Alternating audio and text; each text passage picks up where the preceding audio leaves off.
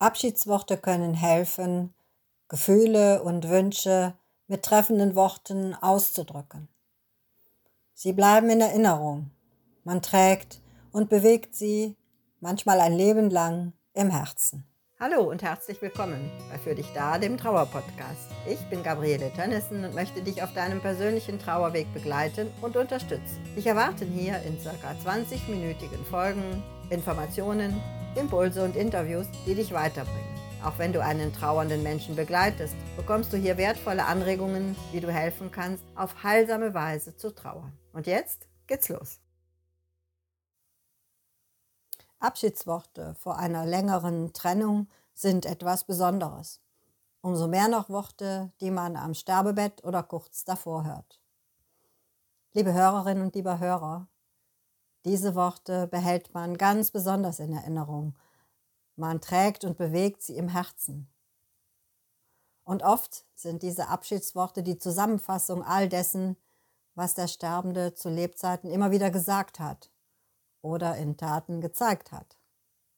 Denn ein Abschied lädt einen geradezu ein, etwas zu sagen, was man sonst nicht so deutlich ausgesprochen hätte.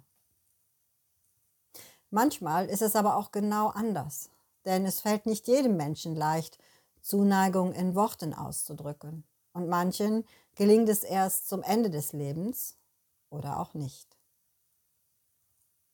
Solche Abschiedsworte können sein, vergesst mich nicht oder wir sehen uns wieder, aber auch, es tut mir leid und oft, ich habe euch lieb. In diesen wenigen Worten ist meist all das aufbewahrt, was man miteinander erlebt hat und was miteinander verbunden hat und weiter verbindet. Mancher älterer Mensch sagt, mancher Vater, manche Mutter, ihren Kindern am Sterbebett, vertragt euch untereinander. Und daraus spricht der Wunsch, dass die eigenen Kinder gut miteinander auskommen und sich dann gegenseitig helfen können, wenn die Eltern nicht mehr da sind, um sich zu kümmern. Wie ist es bei dir selbst? Gab es ein Abschiedswort oder Abschiedsgespräch? Oder gab es im Leben mit dem Verstorbenen oder der Verstorbenen Situationen, in denen ausgesprochen wurde, was man einander bedeutete? Und wenn dir nun gerade keine Worte einfallen, dann schau mal, was ihr, du und der verstorbene Mensch füreinander getan habt, womit ihr mit dem, was ihr getan habt und wie ihr es getan habt, eure Verbundenheit und Liebe gezeigt habt. Vielleicht gab es ein Erlebnis, das dir dies besonders deutlich macht.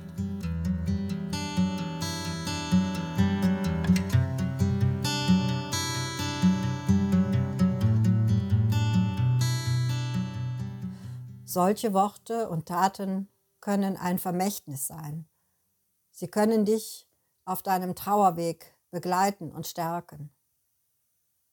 Zugegeben, es kann auch schmerzhaft sein, weil diese Worte daran erinnern, was du verloren hast. Sie müssen es ja fast sein. Aber gleichzeitig sind sie auch Trost, weil sie Verbundenheit ausdrücken und, und das wünsche ich dir, auch die Hoffnung auf ein Wiedersehen stärken können. Das Wichtigste, was wir einander sagen können, ist, dass wir miteinander verbunden sind. Und da jede Lebensgeschichte und jede Beziehung einzigartig ist, ist auch diese Verbundenheit jeweils mit ganz individuellen Gedanken, Erlebnissen und Gefühlen verbunden. Das ist auch im Glauben, in der Beziehung zu Gott ähnlich. Das Wichtigste und Schönste, was uns zugesagt werden kann, ist, dass wir über den Tod hinaus mit Gott verbunden bleiben. Denn das bedeutet auch neues Leben. Und in der Bibel gibt es ebenfalls Abschiedsworte, die diese Verbundenheit ausdrücken. Besonders in den Evangelien, meist zu Ende des Evangeliums, wird ähm, ausgedrückt, wie Jesus sich damals ähm, von seinen Jüngern verabschiedete. Denn er hatte seine Gefangennahme und seinen gewaltsamen Tod vor Augen. Und in dieser Zeit war es ihm ganz besonders wichtig, dass er seine Jüngerinnen und Jünger auf diese Zeit und auch auf die Trennung vorbereitete. Also hier zeigt sich für mich ganz deutlich Jesus Sorge um seine Anhänger. Er ahnt und weiß, dass die Ereignisse, die kommen werden, die Frauen und Männer bis ins Mark treffen werden, sie verunsichern werden. Und so gibt er ihnen mehrfach Abschiedsworte mit auf den Weg. Einige Worte findet man im Johannesevangelium im 15. Kapitel. Sie lauten, Bleibt fest mit mir verbunden, und ich werde ebenso mit euch verbunden bleiben. Wenn ihr in mir bleibt und meine Worte in euch bleiben, dann bittet um alles, was ihr wollt. Ihr werdet es erhalten. Wie mich der Vater geliebt hat, so habe auch ich euch geliebt. Bleibt in meiner Liebe. Das sind tiefe und ja, liebevolle Abschiedsworte. Und sie sind nicht nur für die Jüngerinnen und Jünger von damals gedacht, sondern auch für jeden von uns. Ich greife einen Satz mal ganz besonders heraus. Bleibt in meiner Liebe. Das ist ein wundervoller Satz. Ich höre daraus, bleibt mit mir über meinen Tod hinaus verbunden. Lasst die Verbindung nicht abbrechen, abreißen zwischen mir und euch. Und wenn ihr in meiner Liebe bleibt, dann verbindet diese euch auch miteinander. Ich höre auch daraus, erinnert euch an all das, was wir gemeinsam erlebt haben, was ich gesagt und getan habe, für andere und für euch. Ja, die Jünger, Männer und Frauen hatten ja über Jahre erlebt, was Jesus predigte, was er ihnen im Gespräch sagte und was er tat und wie er dies tat wie er von Gott sprach und von seiner Liebe zu allen Menschen und wie er sich den Menschen damals zuwandte, Kranke heilte, wie zum Beispiel die Schwiegermutter des Apostels Petrus oder den blinden Bartimäus. Und seine Jüngerinnen und Jünger waren ja mit ihm gemeinsam unterwegs und erlebten das alles. Sie lebten ja mit ihm und waren ihm ganz nahe. Johannes, Thomas, Maria von Magdala und die anderen Jünger Jesu. Ich stelle mir vor, Sie haben dazu sicher so manch persönliches Gespräch abseits der Öffentlichkeit mit ihm geführt, wo Ihre Fragen im Mittelpunkt standen und wo Sie sich ihm besonders nahe fühlen konnten. Und so konnten Sie auch hautnah erleben, dass er sich um Sie sorgte. Und all das, was geschehen war, das sollten die Jünger nicht vergessen, wenn diese schrecklichen Ereignisse über sie zusammenbrechen würden. Sie sollten das alles bewahren, damit sie nicht verzweifelten über das, was Jesus bevorstand, wenn die Römer ihn in ihre Gewalt bringen und ermorden würden.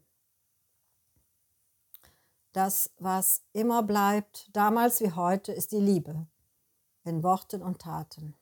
Und all das ist für mich in diesen vier Worten aufbewahrt. Bleibt in meiner Liebe.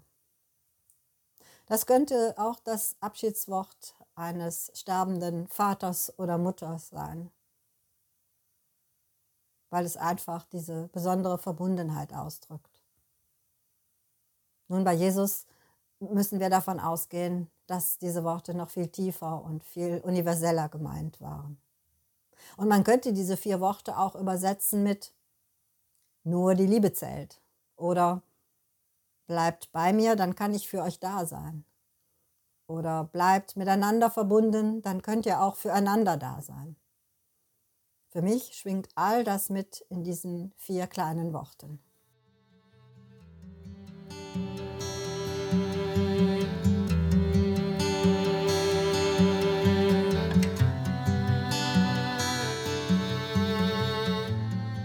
Die ganze Bibel in den unterschiedlichen Büchern spricht von der Liebe und Nähe Gottes. Sie wird uns von Gott angeboten und sie verbindet uns mit ihm. Für mich persönlich ist ganz wichtig, dass dies schon im Namen Gottes ausgedrückt, ja sozusagen versprochen ist. Der hebräische Name Gottes in der Bibel heißt übersetzt, ich bin da oder auch ich bin da für dich, je nachdem, wie man es übersetzt. Und diese Worte sagen sich auch Verliebte und Eheleute. Das sagen Eltern ihren Kindern und Kinder zu ihren alt gewordenen Eltern. Das sagen Freundinnen und Freunde einander zu. Ich bin für dich da. Und trotz aller menschlicher Unvollkommenheit sind wir meist ein Leben lang bemüht, für die Menschen da zu sein, die wir lieben. Und dabei unsere Liebe in Worte zu fassen und in Taten zu zeigen. Ich bin für dich da, das ist der Name Gottes. Damit stellt er sich erstmals dem Mose im Buch Exodus vor. Das ist so ziemlich zu Beginn der Bibel.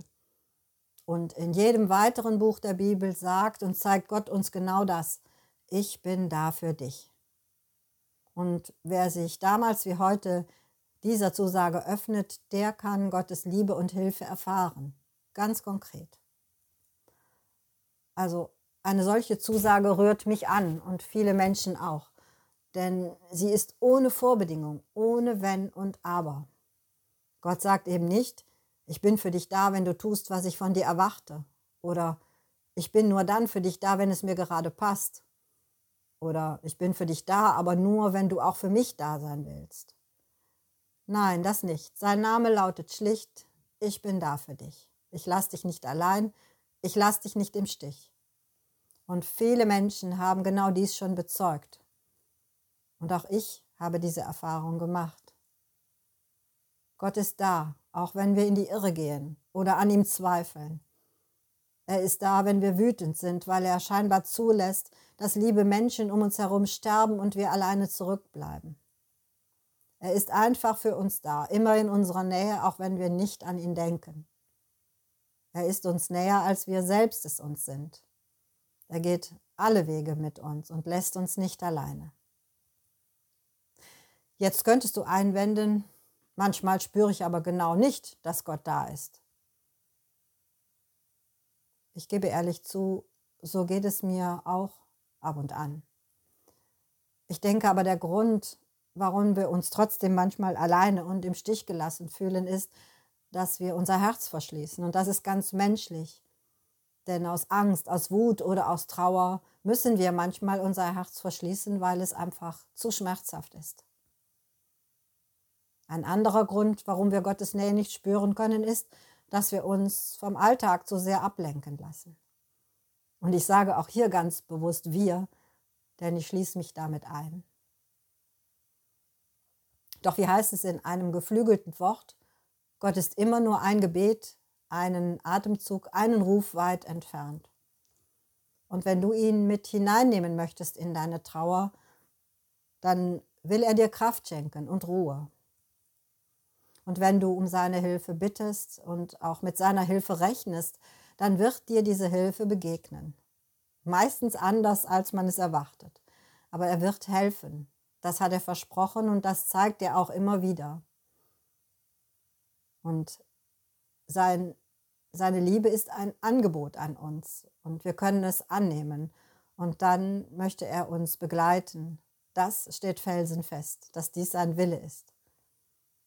Aber er wird sich halt nicht aufdrängen, sondern kann nur dann uns nahe sein, wenn wir unser Herz auch bereit sind zu öffnen. Ja, jeder von uns, auch du und ich, sind eingeladen, dieses Angebot anzunehmen. Und mit seiner Liebe, da ziehen auch Wärme und Licht in dein Herz ein.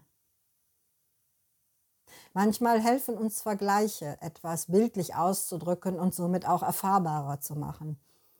Und deshalb möchte ich dir für diese Woche ein schönes und gehaltvolles Zitat mit einem treffenden Vergleich mit auf den Weg geben.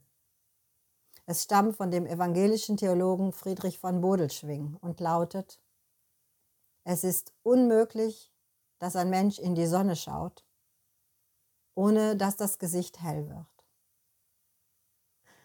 Ich wünsche dir eine gute Woche, liebe Hörerinnen und lieber Hörer, mit vielen herbstlichen Sonnenstrahlen, die dein Herz erwärmen und erhellen. Und vergiss nicht, du bist nicht allein. Danke fürs Zuhören. Das war's für heute. Wie hat dir diese Folge gefallen? Hat sie dir geholfen? Wenn ja, freue ich mich, wenn du dir kurz Zeit nimmst und für dich da bewertest, ob auf Apple Podcast, Spotify oder anderen Plattformen. So hilfst du mit, dass noch mehr Menschen geholfen werden. Wünsche und Feedback darfst du gerne auch an meine Social Accounts oder als E-Mail senden. Die Infos dazu findest du in den Show Notes. Hast du Themenwünsche, Lob oder Kritik? Gerne her damit. Ich werde dir antworten. Danke. Deine Gabriele.